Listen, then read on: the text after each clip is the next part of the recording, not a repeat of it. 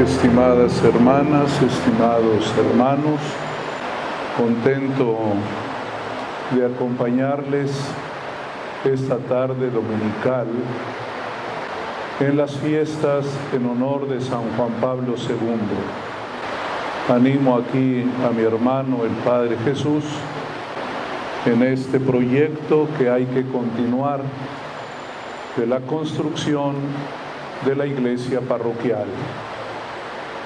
Me dio mucho gusto que él ya haya tomado la decisión de arrancar la obra de la iglesia parroquial. Por eso hicimos una oración para pedirle al Señor que este proyecto que se inicia llegue a feliz término.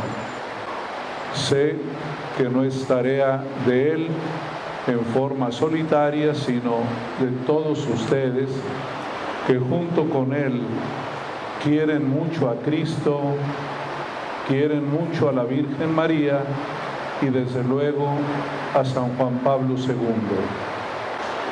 Quiero decir una palabra sobre el legado espiritual que el Papa Juan Pablo II ha dado a su iglesia.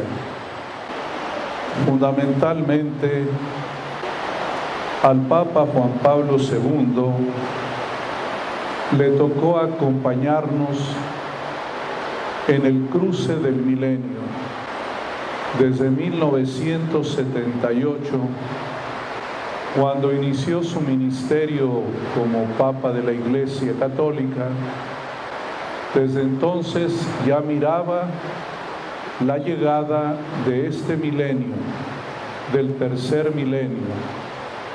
Él ya veía proféticamente lo que iba a suceder a nuestra iglesia. Por eso escribió antes y durante el cruce del milenio en el año 2000 tres cosas nos recomendó al cruce del milenio. Primero, abran las puertas al Redentor. Segundo, no tengan miedo. Tercero, remen mar adentro.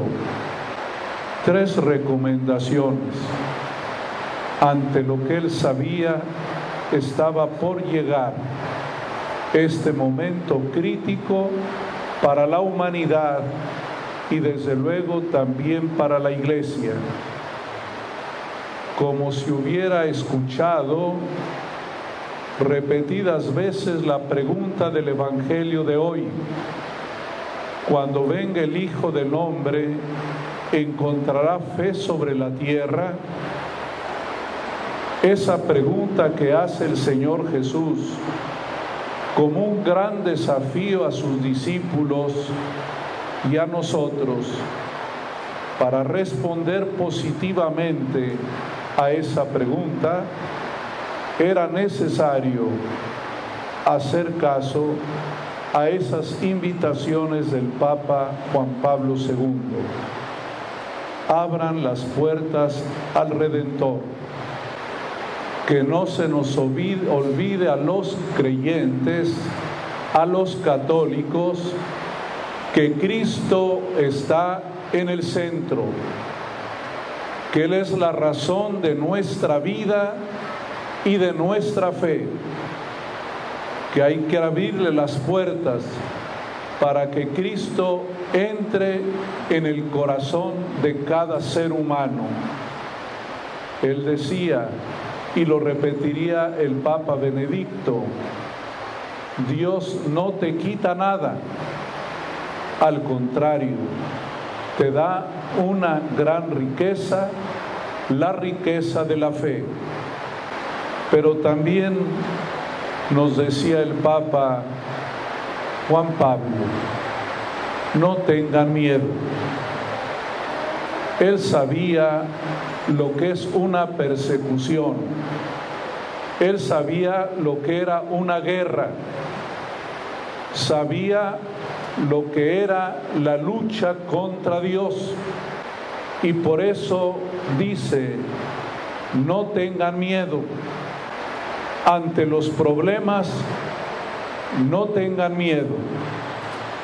Y a Jesús le había dicho a sus discípulos también, no tengan miedo cuando se encuentra con ellos en la resurrección, les dice, la paz esté con ustedes, no tengan miedo.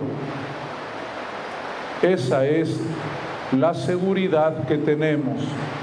¿Por qué no tenemos miedo? Porque Dios está con nosotros, aunque a veces las cosas sean muy desalentadoras, aunque veamos las cosas color negro, siempre está con nosotros el Señor. No tengan miedo. Y decía también las palabras que Cristo dijo a sus discípulos para que se atrevieran a llevar adelante la misión apostólica. Remen mar adentro, no se queden en la orilla, no tengan miedo, vayan a la profundidad. La iglesia es desafiada siempre por los problemas del mundo, pero lejos de replegarse, dice el Papa, hay que entrar, hay que decidirse, hay que ir a la profundidad del océano, con valor, con decisión, con seguridad. El Papa sí nos previno de este momento, este segundo milenio que parecía esperanzador, que todo nos sonreía, pero vamos, nos vamos dando cuenta de la gravedad de este momento y por eso tenemos que mantener la recomendación de Jesús que oímos en el Evangelio. Recen siempre, con frecuencia y sin desanimarse. La oración, lo espiritual. Es muy importante que nosotros los católicos no nos dejemos llevar pensando que lo único que cuenta es la obra humana.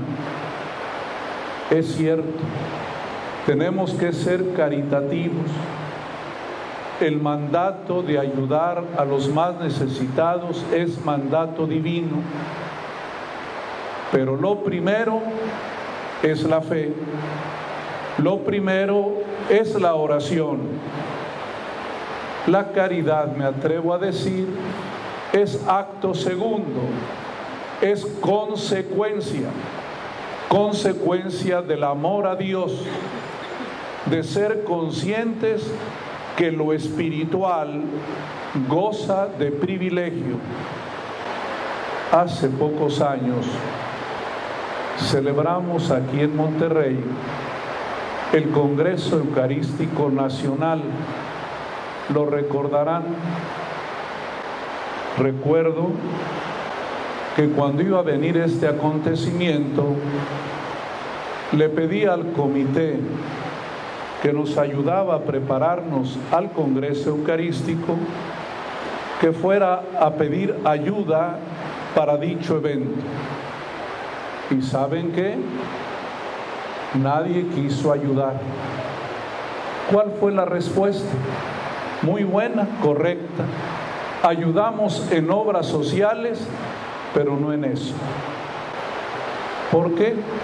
Porque los católicos nos hemos ido adoctrinando de que lo único que cuenta es lo que nosotros hacemos, no lo que hace Dios, no la iniciativa que es de Dios mismo.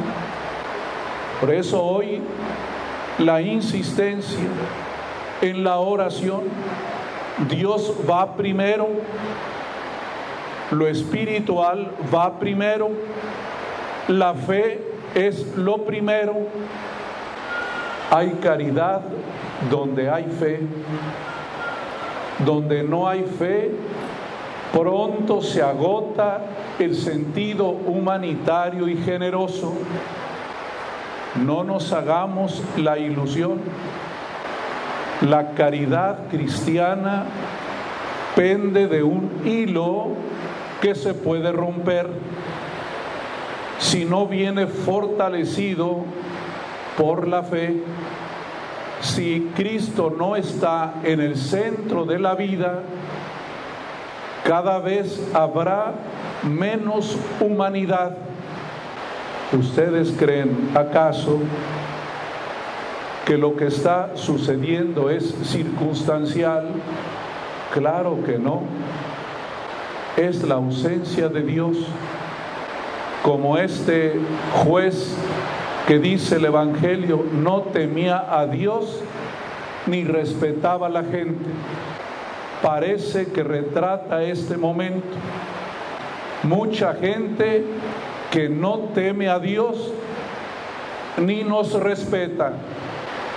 Eso es lo que pasa cuando lo espiritual, la oración, la fe en Cristo, la dejamos a un lado. Nos hacemos muy pragmáticos, le damos más importancia a lo que hacen las personas.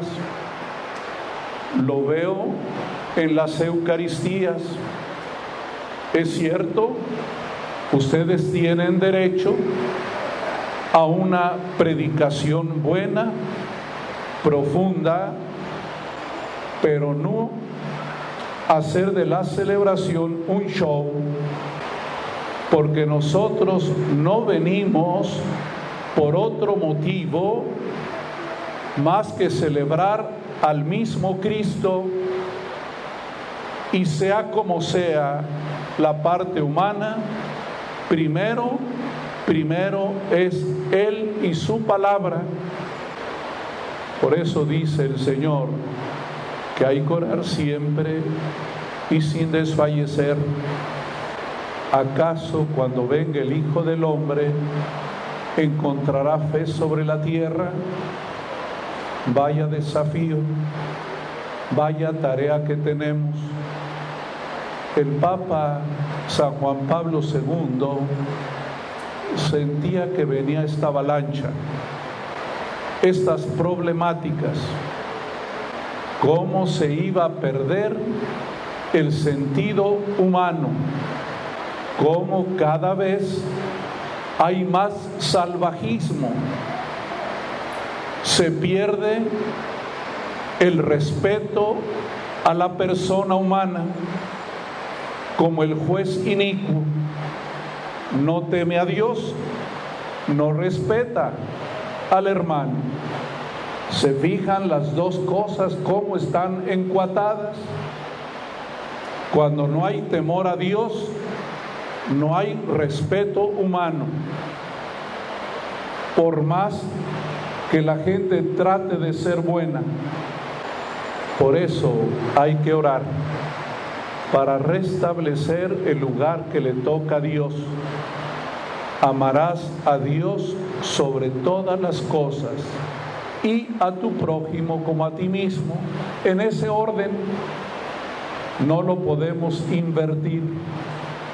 No podemos decir yo amo primero a mi prójimo y luego amaré a Dios. No, no. Si no es Dios primero, nada hay después. Hermanas y hermanos, pidamos la intercesión de San Juan Pablo II para nuestra iglesia y para nuestro mundo, que cada vez es más complicado. Cuánta violencia aquí en nuestras ciudades, cuántas atrocidades, cuánta falta de humanidad. Vamos a volver al origen. Recen mucho y serán caritativos. Pero primero recen mucho. No olvidemos que esa es nuestra primera tarea. Y la segunda, ser caritativos. Amen a Dios. Amen a su prójimo. Que Dios nos ayude mucho.